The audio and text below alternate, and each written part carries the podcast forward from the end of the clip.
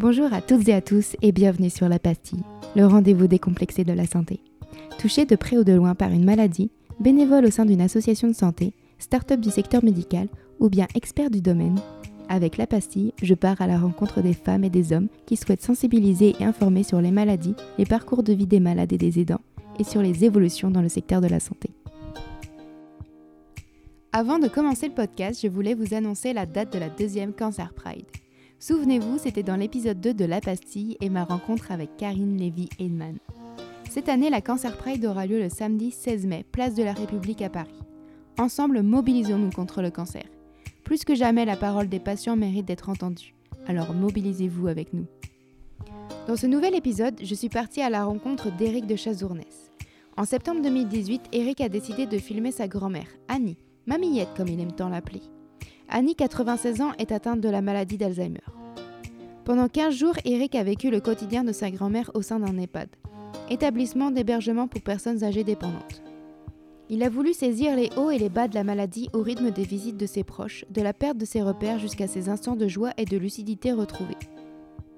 Son documentaire, il l'a appelé La mémoire qui flanche. C'est un hymne à la gaieté et l'accompagnement dans la joie et l'amour de cette femme souriante qui s'éloigne progressivement. Retrouvez le documentaire sur le site de la-passy.co. Et en attendant, je vous souhaite à toutes et à tous une très bonne écoute. Alors salut Eric. Salut. Merci euh, d'avoir euh, accepté l'invitation euh, sur la pastille. du coup, je voulais que tu nous parles un peu de toi et surtout du reportage donc, que tu avais réalisé. donc c'était en septembre 2018, ouais, c'est ça? c'est ça, il y a un peu plus d'un an. Ouais. Et donc tu as filmé ta grand-mère au sein de son EHPAD, c'est bien ça?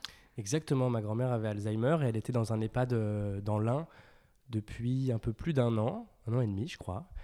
Euh, et, du coup, quand on allait la voir, euh, moi, ma grand-mère, c'est vraiment comme une deuxième maman, Donc, du coup, on allait la voir souvent euh, quand on était dans le, dans le coin. Et puis, à chaque fois, on se marrait bien, quoi. Étonnamment, même si elle ne nous reconnaissait pas, c'était toujours des bons moments. Et du coup, un jour, je me suis dit, j'avais un peu de temps, et je me suis dit, je vais prendre ma caméra et aller la voir et filmer un peu. Et donc, du coup, je suis resté deux semaines, deux semaines là-bas. Et donc, mhm. j'en ai fait un petit reportage de 40 minutes, à peu près.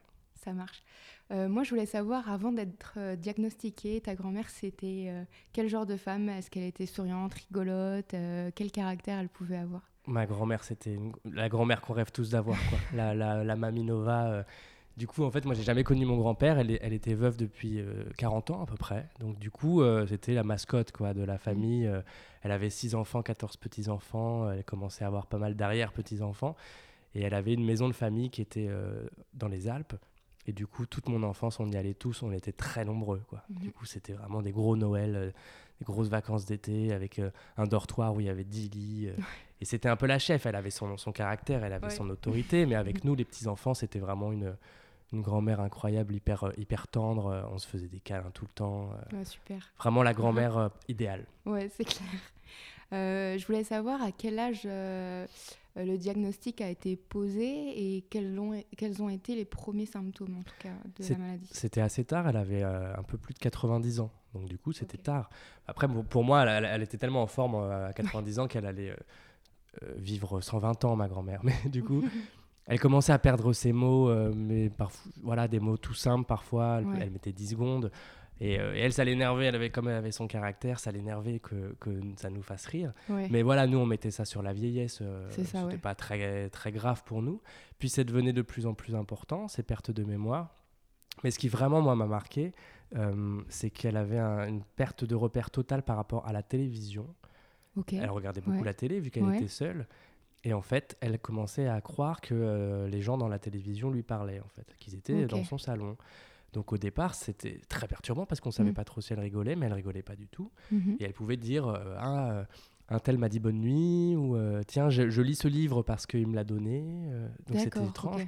Ou alors parfois on était dans, le salon et elle nous disait faites moins de bruit, faites moins de bruit, on les dérange. alors qu'il ah suffisait de couper la télé ou même parfois on change de pièce quoi. C'était parfois on devait changer de pièce parce qu'on les dérangeait. Puis elle n'osait pas aller se coucher avant la fin des émissions parce que du coup elle avait l'impression d'aller dormir alors qu'il y avait des ouais, invités. des invités dans la maison, ouais.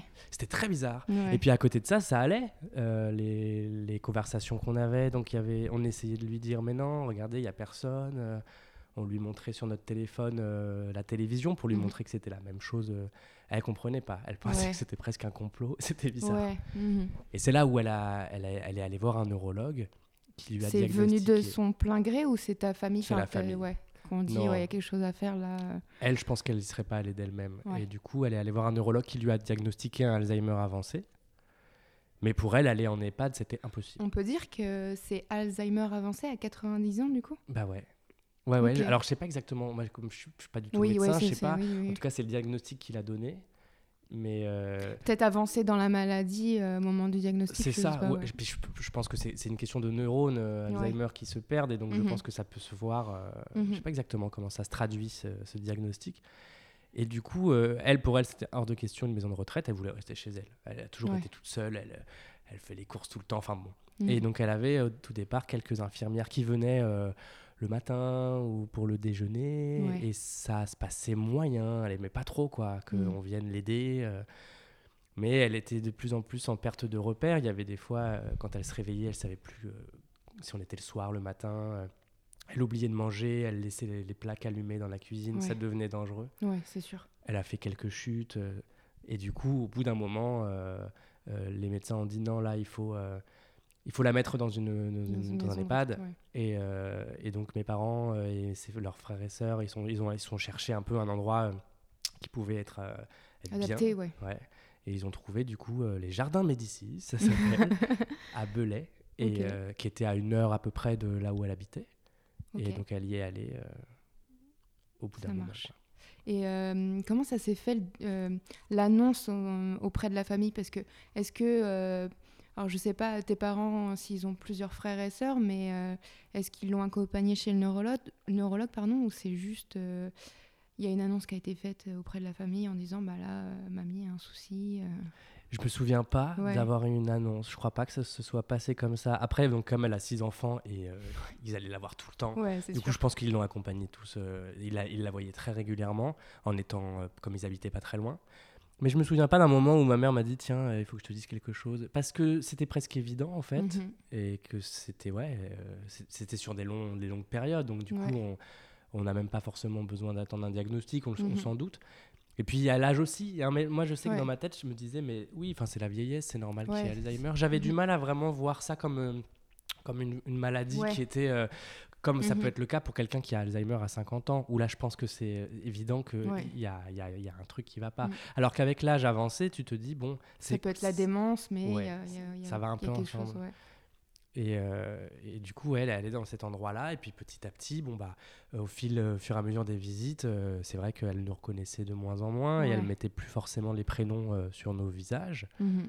Et c'est vrai que ça fait, ça fait bizarre au début. Et au, début, quand elle était encore chez elle et que le diagnostic s'est fait, est-ce que elle, elle se rendait compte qu'il y, avait quelque chose qui clochait? Parce que je sais que moi, ayant côtoyé euh, des personnes atteintes d'Alzheimer, parfois on le sentait, euh, elle te regarde dans les yeux, elle te dit il y a un truc qui va pas, Mhm. ça va pas, euh, je sens qu'il y a un truc quoi. À moi, elle l'a jamais dit. Mais je pense Ouais. qu'on n'avait pas cette relation-là. Toute façon, c'était la Ouais. relation d'une grand-mère. Donc, du Oui. coup, tout allait toujours bien. Mm. Mais je sais que ma mère, euh, elle lui avait dit euh, à plusieurs reprises il y a quelque chose qui va pas dans ma tête. Donc, Ouais. du coup, c'était ce genre de phrase, ouais, où elle, a- elle avait cette lucidité parfois de se rendre compte qu'il y avait un truc qui allait pas. Mais c'est comme quand elle a rejoint l'EHPAD. Au début, euh, à chaque fois qu'on allait la voir, elle voulait absolument rentrer chez elle et qu'on la ramène Ouais. à Grenoble. Et elle disait Ramenez-moi. C'était des moments super durs parce qu'on Mhm. avait vraiment l'impression de l'abandonner. euh, Ouais, En- partant. hein. et au fur et à mesure des mois, euh, elle nous demandait plus. Elle nous parlait Ouais. plus de Grenoble. Et quand elle disait euh, qu'elle voulait aller chez elle, bah, c'était la chambre euh, Ouais, de l'EHPAD. Donc d'un côté c'est triste et d'un côté tant mieux parce que Ouais. du coup au moins ça lui faisait plus, de- plus de peine. c'est ça. Parce que c'était toujours très très dur les moments où on lui disait au revoir. euh, ouais, à, à gérer et de voir que bah, ta grand-mère, elle est hyper triste, qu'elle a envie de rentrer chez elle, Ouais. là où elle, elle a vécu toute sa vie, où toi, tu as grandi aussi. Donc, euh, pas facile euh, ce type de moment. Et euh, la perte d'autonomie, elle a été rapide ou pas entre le moment où elle a été diagnostiquée et le moment où elle a dû rentrer en EHPAD? Je dirais qu'un peu plus d'un an à peu Ouais. près. Un peu plus d'un an et après bah évidemment à l'EHPAD ça faisait que régresser. Ouais. Et euh, jusqu'à la fin. Et alors, du coup, moi, quand je suis allé la filmer euh, en septembre 2018 Mhm. euh, et que je suis resté deux semaines, quand on voit les images, on a l'impression évidemment qu'elle n'est pas en grande forme, mais on se Mhm. dit que ça va. Elle est, elle est quand même toujours drôle, elle, elle Ouais. sourit, elle, est- elle est- Toujours, ouais, elle sourit très toujours dans le tendre. reportage. et elle est décédée trois semaines après que je sois venu. Donc extrêmement peu de temps après. Et c'est, enfin, quand je faisais le montage du coup du, du petit Du film. C'est le moment où sa santé vraiment a chuté Mhm. et elle voulait plus manger en fait. Et du coup, c'était ça, étrange parce que je la voyais dans les images. Je me disais, mais comment Mm. c'est possible que c'était il y a seulement Ouais. 10 jours Il y ça a 10 jours, elle était bien. Ouais. Et là, Et là, elle c'est pourrait- une maladie qui, qui avance vite. Quoi, donc, euh, Complètement. Et en fait, ce qui l'a tuée, entre guillemets, c'est vraiment, elle a perdu cet instinct de survie, de s'alimenter, de, de, de, boire. Elle voulait plus du tout, du tout, du tout. Elle a un peu presque baissé les bras, quoi. Et, euh, et du coup, bah, la perte de poids, la perte de poids. Et puis ça allait, ça allait très vite. Et en, ouais, en Mhm. trois semaines, quatre semaines, euh, elle, est, elle est partie. Et du coup, le- le- les images que j'avais, c'était bah, les dernières images d'elle. Et du coup, Mhm. ça avait un, poids encore plus fort symboliquement. euh, ouais, ce que j'avais filmé. Et, du coup, j'étais hyper content d'avoir pu garder ces souvenirs-là avant qu'il soit trop tard. quoi. Ouais. Et justement, euh, ton documentaire, quand tu as décidé de, de, de vouloir passer 15 jours euh, dans un EHPAD, comment ça s'est passé au- par rapport au personnel? Enfin, ils ont tout de suite accepté que, que tu puisses filmer euh? Bah, c'était ma, ma question. Au début, je me suis dit, bah, comment ils vont le prendre que je Ouais. avec ma caméra? Alors, moi, je travaille un peu dans l'audiovisuel. Du coup, j'avais une caméra, j'avais euh, un pied de caméra, Ouais, j'avais un peu de matériel. fallait, ouais. Et euh, mais voilà, et comme c'était que pour moi, bah, quand je leur disais bon bah c'est pour mes- pour des souvenirs, ça leur posait pas de problème. Mais euh, et au contraire, ils étaient, je pense, à l'aise parce que ils, ils savaient que c'était pour la famille. Ouais. Si je leur avais dit dès le départ, euh, je veux faire un documentaire, je pense Ouais. qu'ils auraient été plus euh, intimidés. euh, Mais là, Ouais. pas du tout. Vu que c'était vraiment pour, pour garder des souvenirs, euh, bah, Mm. ils lui parlaient comme ils lui parlent euh, sans caméra, quoi. Et, euh, et du coup, ça, ça rend le, les images très pures parce qu'il n'y a pas du tout cette Mhm. notion de- d'équipe de, tournage, pas du tout. C'était le petit-fils qui filmait, ils ça. avaient l'habitude de me voir. Euh, puis ils étaient vraiment hyper sympas. Alors, euh, alors Ah oui, non, mais ça, ça, se- ça transpire dans Mm. le documentaire. Ils sont d'une gentillesse. euh, les images, elles sont hyper belles. Enfin, c'est hyper touchant. non, mais c'est vrai, c'est hyper touchant. Moi, j'avais ma petite larme là. J'étais, moi qui ai travaillé en EHPAD, tu vois, euh, les souvenirs qui remontent, je me dis ah ouais, c'est vrai. Euh, que enfin ça se passe euh, comme ça quotidi- quotidiennement oui en- dans un EHPAD ça c'est sûr Et je sais qu'il y en a qui ont, qui ont pu dire Ah ouais, mais euh, s'ils sont aussi gentils, c'est parce qu'il y avait une caméra. nanana. ouais Non, mais non, le savent enfin Nous, on a fait je sais pas euh, combien de, de dizaines et des centaines de visites avant, elles étaient exactement pareilles. Donc, non, non, la caméra n'a pas du tout euh, changé Ouais. le comportement de l'équipe. Au contraire. Et du coup, euh, c'était vraiment une résidence où. euh, Mm. Ouais, où c'était. Il y a des fois, on arrivait, euh, c'était quasiment à chaque fois, elle, elle était en train de parler à une aide-soignante ou elle était bras dessus, bras dessous avec quelqu'un. C'était Ouais. toujours, euh, quand on arrivait, on se disait, bon, bah, elle est, elle est super bien, elle est choyée, quoi. Ouais, c'est et, ça. et quand on la laissait, on se disait, bon, bah, elle est dans des bonnes mains. Ouais, voilà, vous partiez serein en disant bah elle va être bien prise en charge, donc euh, j'ai pas à m'inquiéter Ah ouais. euh, là-bas. Alors qu'au euh, début, on se disait, euh, on était un peu inquiet, quoi. Quand ouais, bah, c'est est normal en même temps. ouais. En même temps, euh, après, euh, c'est vrai, dans les infos, parfois, tu vas passer des trucs, tu te dis, oh là là, Mm. c'est pas possible. ouais. Mais. euh, J'ai vu des trucs horribles. sur- Ah ouais, c'est ça, c'est pour ça que tu te dis, oh mon dieu, j'espère que ça va bien se passer. Tu rencontres du personnel qui est juste euh, Mm. génialissime. Exactement. Et euh, à quel moment tu c'est passé de l'état de docu euh, familial à je vais le je vais le mettre en ligne sur internet euh, Bah, ça a pris plus d'un an parce que du coup, euh, moi quand je rentrais, euh, parce que comme je suis parisien, j'étais chez mes parents quand je filmais, donc j'étais chez eux tout le temps. Et euh, quand je rentrais, je, regardais des images et ça me frappait à quel point c'était euh, universel quoi, ces séquences de vie. C'était vraiment, il y avait un truc qui se dégageait qui était hyper tellement bienveillant, tellement mignon, tellement tendre et tout que tout, début, je me suis dit, il y, y a quand même un, un truc fort quoi. Et, euh, et comme euh, sa santé s'est dégradée et que ça devenait euh, de plus en plus un hommage, en fait, le montage, c'est là où je me suis dit, je vais, je vais, je vais utiliser ce film pour, euh, voilà, pour faire un hommage à ma grand-mère. Et ce qui était qu'une petite chronique de Ouais. vie à la maison de retraite, c'est devenu bah, une- un hommage à ma grand-mère. Et mon père euh, filmait depuis tout petit plein d'images. Oui, il y a plein de- Ouais. d'images de, y a plusieurs années, voilà, les archives de la famille, c'est Il filmait tout. Il filmait tous les Noëls, tous les, tous les anniversaires. Et du coup, euh, j'ai récupéré des, des centaines d'heures Mhm. d'images. Et donc, tout de suite, j'ai eu cette idée de faire des espèces de parallèles, en fait, entre euh, une scène de repas Ouais. à la maison de retraite et une scène de repas quand elle allait mieux. Et, euh, et en fait, c'est ça qui donne la particularité du film et qui le rend encore plus universel, c'est qu'on voit pas qu'une personne en fin de vie, on voit une femme, quoi. On voit Ouais. ce qu'elle était, euh, comment elle était quand elle parlait. euh.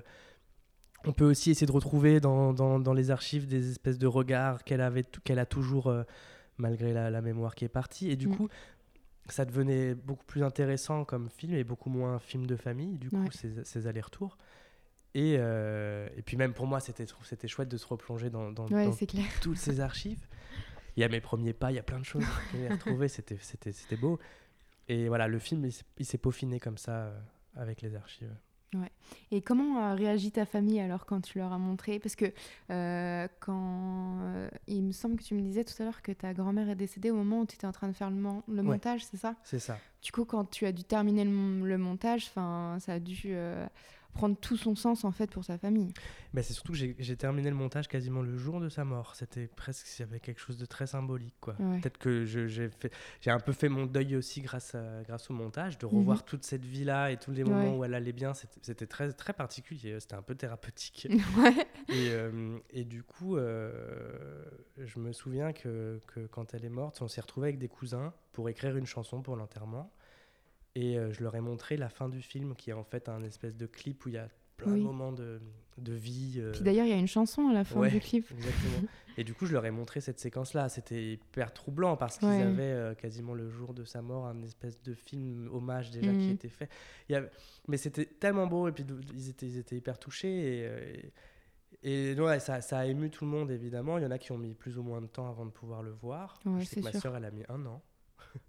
Ouais, chacun Ah, fait le deuil à sa façon et ça peut Ouais. être hyper compliqué pour quelqu'un de, de voir des images comme ça et se dire qu'il y a eu un, un gap euh, entre euh, la femme qu'elle a connue étant petite et euh, la grand-mère qu'elle voyait en EHPAD. Ouais, exactement. Après, je sais que voilà, dans ma famille, ils ont tous, été- ils ont tous évidemment été d'accord, sinon j'aurais Ouais. jamais rendu le, le film public.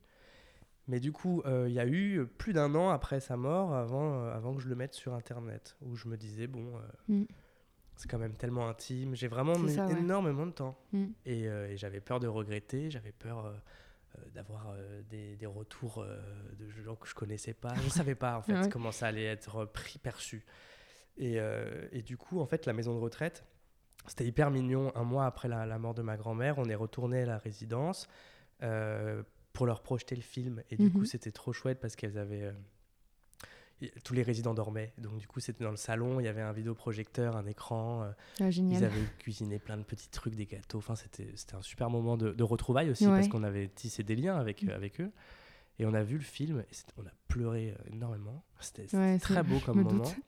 Et en fait, c'était la première fois qu'il qu'il voyait, qu'il voyait ma grand-mère euh, parler, marcher Ouais. grâce aux images d'archives. Donc c'était encore plus touchant parce qu'il voyait la, la personne qui était derrière la, la résidence, Mhm. la résidente. Et du coup, euh, c'était très fort. Et c'est là où j'ai senti tellement un, un- un truc. euh, Mm. Je me suis dit, euh, ça pouvait, ça pouvait euh, faire écho euh, chez plein de gens, quoi, cette histoire. Et, euh, et donc, le groupe de, de l'EHPAD m'a proposé de le, de le faire participer à un festival quelques mois plus tard qui avait lieu à Deauville. Et euh, du coup, j'ai accepté. Et il a eu un trophée d'or. euh, Ouais, j'ai vu ça, c'est génial. Ouais, donc voilà, j'avais la confirmation que c'était pas qu'un film de famille, avait- que ça pouvait aussi intéresser et toucher les gens. Mhm. Et donc quelques mois plus tard, je me suis dit, allez, je, je le mets euh, sur Internet. Euh, mais voilà, si je le mets sur Internet, je porte le projet. Ça sert à rien ça. de le mettre juste pour le mettre. Et je voulais, voilà, qu'il y ait, qu'on puisse un peu en parler. Et du coup, ce qui était chouette, c'est que euh, en premier lieu, c'est les associations Alzheimer, France Ouais. Alzheimer, euh, Recherche. euh, Enfin bref, il y a beaucoup d'associations sur ce sujet-là qui ont relayé en fait le film et ça a été le début. euh, Ouais, de la petite notoriété. oui, en tout cas, voilà, ça, ce film a pu être vu par pas mal de, de gens. Et c'est en même temps un hommage à ma grand-mère, en même temps, on, on peut tous se reconnaître euh, en, en ma famille, euh, en Mhm. tant que- en tant qu'aidant, en tant que proche qui a la maladie, en tant que qu'aide-soignant. Et J'ai plein de messages de, de personnel soignant qui sont très touchés d'avoir une mise en lumière comme ça de leur métier parce qu'ils Mhm. savent bien qu'on en parle souvent mal. Et donc, du coup, là, c'était une, une manière euh, tu vois, de, de- de montrer que il y avait des endroits où ça, se passait très bien et que du coup, c'était extrêmement vivant euh, Ouais. comme endroit. Et donc, euh, ça, ça, ça, c'était la plus belle récompense euh, quand les- le personnel soignant euh, m'envoient des messages. Ouais, c'est la question que j'avais posée justement si tu avais eu des personnes aidantes, enfin soignants surtout, euh, Ouais, qui, ouais. Ont, qui, ont, qui ont été contents de voir ce visage-là, parce que comme on parlait tout à l'heure, tu peux voir des choses dans l'actu qui sont horribles, mais d'un autre côté, Mm. tu as des gens qui sont juste géniaux euh, dans Ah ce ouais, ouais. métier-là. Et du coup, non, non, j'en ai beaucoup, beaucoup, beaucoup. Et c'est toujours vraiment à chaque fois la plus belle récompense. Et j'ai aussi des gens qui m'ont dit qu'ils le passaient en cours. Ah ouais? Et du coup, c'était touchant parce que c'est vrai que ça, ça peut être un- une manière de, de aussi de pas oublier euh, que derrière chaque euh, personne dans une maison de retraite, il y a toute une vie quoi derrière, il Ouais. y a toute une famille, tous des souvenirs, tout des... et, et c'est vrai que, je, je- que certains me disaient qu'on avait tendance à l'oublier quoi quand on fait ce métier depuis des années, que Mhm. Qu'il y a toujours euh, de l'humain quoi, C'est ça. et Mm. que c'est pas que des, des gens malades. Ouais, ça, c'est compliqué à, Mm. à véhiculer, parce que c'est vrai que quand tu rentres dans un EHPAD, c'est souvent un, un peu tristoun. Bien euh, sûr. tu vois des gens euh, quand même euh, très affaiblis, donc c'est pas la meilleure image qui Non. puisse être euh, diffusée. Mais en tout cas, je trouve que le reportage, il- c'est quand même aussi un hymne à la vie parce que. Les, les- justement les images d'archives que tu insères euh, tout, au, tout au, bah, au fil de la, la vidéo, enfin c'est c'est important de voir que derrière la personne Mm. justement malade, il y avait quelqu'un euh, souriant, Bah euh, ouais. de, de content qui, qui a eu une vie géniale aussi. est rempli et du coup c'est le voilà c'est Mm. mais c'est c'est ça aussi qui était intéressant dans, dans la démarche de ma famille c'est qu'ils ont ils avaient ils ont pris le parti de prendre la maladie à rebond quoi et de et de et de garder l'humour euh, et de rire et, et même s'ils se comprennent pas euh, tout le temps bah c'est pas grave ils répondent et puis si c'est à côté c'est pas ça. grave et, et du coup c'est ça aussi qui est, qui est beau c'est que euh, même dans les scènes dans les dans les pads bah on rigole quoi parce que parce qu'il y a plein de tendresse, elle fait des Mm. bisous à tout le monde, elle est trop, elle est trop mignonne. C'était c'était génial de voir ça. Il y, a, il y a une séquence de manucure avec une aide-soignante Oui, ouais. Et tu sens qu'elle arrive à, à capter son attention. C'est Ouais. incroyable. Moi, j'étais j'étais j'étais subjugué. Elle est quoi. toute calme à ce moment-là. Ouais. Tu sens que ça fait du bien aussi d'a- d'apporter ce, ce. Ça peut paraître futile en fait de Mhm. dire on va faire un manucure, mais ça leur fait du bien aussi. C'est se rappeler les moments de vie qu'on a eu. Ah bah ouais, euh, et, puis, et puis du coup, la, Na- Nadia, à ce moment-là, donc l'aide-soignante qui lui chante une chanson, euh, et tu sens aussi que la musique, ça, ça a un effet hyper bénéfique Mm. sur les, les personnes malades. Et euh, non, c'était c'était super, comme c'était super à vivre derrière la caméra, Ouais. c'était des super moments. Et euh, après, c'est vrai qu'ils n'étaient pas tous euh, dans, la, dans la maison de retraite. Et ça se voit un peu dans le film, ils n'étaient pas tous comme ça. C'est-à-dire que l'Alzheimer, ça touche différemment, ça dépend aussi Oui. euh, si la famille est très proche, si la famille vient beaucoup. Et du coup, je- ma grand-mère a eu beaucoup de chance quoi, Mhm. d'avoir euh, d'avoir autant de monde. Elle avait des visites quasiment tous les jours, ce qui, est, ce qui était rare. Oui, un entourage très proche, euh, Ouais. ça, ça, ça se voit dans le, Et dans le ça aide reportage. énormément. quoi. Parce Mm. que voilà, moi je voyais des gens parfois euh, à, à table qui étaient seuls et ça fait toujours de la peine parce que Mhm. bah, je pense que la maladie sûrement progresse plus vite aussi quand Ouais. on n'est pas Stimulé. stimulé. Exactement. Mm. Je pense que de les stimuler comme ça, avec au- autant de, de bienveillance et de, de caresses, de tendresse et de genre- ce genre de, de gestes, bah, ça Mm. permet peut-être euh, de, de ralentir un peu euh, Alzheimer ou en tout cas de mettre de côté euh, de temps en temps la maladie. Quoi. Mm, mm, c'est clair. Et tu as encore contact, enfin peut-être euh, tes parents, euh, avec euh, l'équipe soignante? Un petit peu, bah, euh, bah, avec ce qui s'est passé avec, avec le film, encore Oui. plus, parce que Ouais. du coup c'est hyper, euh, c'est hyper touchant parce que. Ouais, et du coup, il y avait les 10 ans de la résidence il y a quelques semaines. Euh, ça faisait donc euh, un an que ma grand-mère était plus là-bas. Et oui, ma, mes parents y sont allés. Il y avait euh, quelques oncles et tantes. Et, euh, et c'était trop mignon parce que dans, une, dans, une, dans des salons, ils mettaient le, le reportage en boucle toute la Oh non, c'est génial. Ouais, c'était trop mignon. Et du coup, non, ils en sont fiers et ils sont, ils sont, c'est un vrai.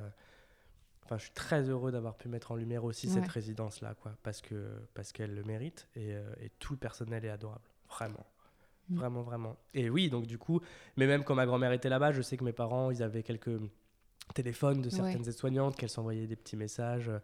À l'enterrement de ma grand-mère, t'en as quelques-unes qui, ont, qui sont venues. Mm. C'était hyper touchant. euh, Ça m'a touché aussi dans, dans le documentaire. À un moment, il y a une, euh, une aide-soignante, il me semble, qui, qui, qui dit à ta mère, peut-être Mhm. euh, bah, J'étais en vacances la semaine dernière, mais j'ai Mhm. quand même demandé des nouvelles à des collègues pour savoir si elle allait bien. Ouais, c'est trop mignon. c'est hyper touchant de se dire qu'elles sont en tellement impliquées. Ouais.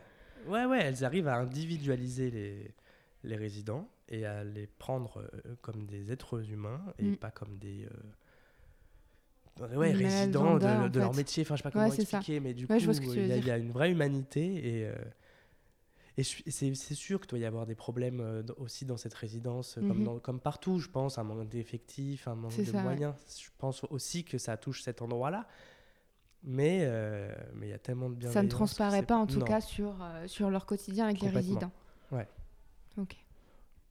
Et, euh, et donc tu me disais tout à l'heure que tu étais un peu dans le milieu, tu étais monteur. euh, Euh, non, je travaille dans l'audiovisuel, alors Ouais. un petit peu en télévision sur des émissions, Ok. donc rien à voir, et un petit peu en fiction euh, Ouais. sur des séries. Et du coup, est-ce que le documentaire, ça a un peu changé ta vision? Parce que c'était un peu dans le métier, donc est-ce que tu as peut-être pivoté? Est-ce que tu tu t'es dit, bah, je vais, en fait, euh, j'ai envie de réaliser d'autres films? Bah, ça m'a beaucoup plu comme Ouais. expérience, ça m'a beaucoup plu. Après, c'était tellement personnel que c'est pas un vrai documentaire entre guillemets. Mais euh, je sais que j'ai déjà des petites idées pour en faire d'autres. Et du coup, bah, quand je serai entre deux projets, euh, Mhm. je pense que j'en ferai, j'en ferai d'autres. Ouais. Alors, je sais pas encore exactement quoi. J'ai des petites idées, mais, euh, mais en fait, mais j'ai- mais j'aimerais suivre cette même logique de euh, bienveillance et de d'immersion, un Ouais. mélange de, ces deux thèmes-là, bienveillance, immersion et un truc extrêmement, voilà, un truc positif. Je veux pas dénoncer quelque chose, je veux pas envie de, je veux que hum, ce soit vraiment positif comme euh, Ouais. comme film, si jamais je refais. Oui. Et bah pour terminer, je voulais savoir si tu avais un petit mot à ajouter, euh, s'il y avait un petit message que tu voulais peut-être passer euh, encore aux soignantes, même si on sait que tu les remercies. euh. Ouais, je les remercie Déjà. et puis je, je, je, je suis très impressionné par, euh, par toutes ces personnes qui, dé- qui se dévouent pour, pour nos aînés et je trouve ça. que c'est tellement important, c'est tellement important. pff, non, non, c'est, je suis très impressionné moi à chaque Mhm. fois quand j'entends leur parcours, leurs histoires. Je pense qu'elles ne sont pas du tout assez valorisées en termes de salaire, en termes de reconnaissance. Mhm. Mais, euh, mais voilà, j'espère que ça va un peu bouger euh, dans les prochaines années, hein, on espère. Mais, Ouais, euh, mais en tout cas, ouais, bravo. Et, et, et puis, ouais, et en tout cas, toutes les, tout le personnel et toute l'équipe soignante de la maison de retraite, je sais qu'ils auront euh, toujours une, une place dans mon cœur, quoi, pour s'être aussi bien occupé de ma grand-mère jusqu'au bout. euh. Ouais. Voilà, ça, ça laisse des traces. Quoi. Ouais, c'est sûr.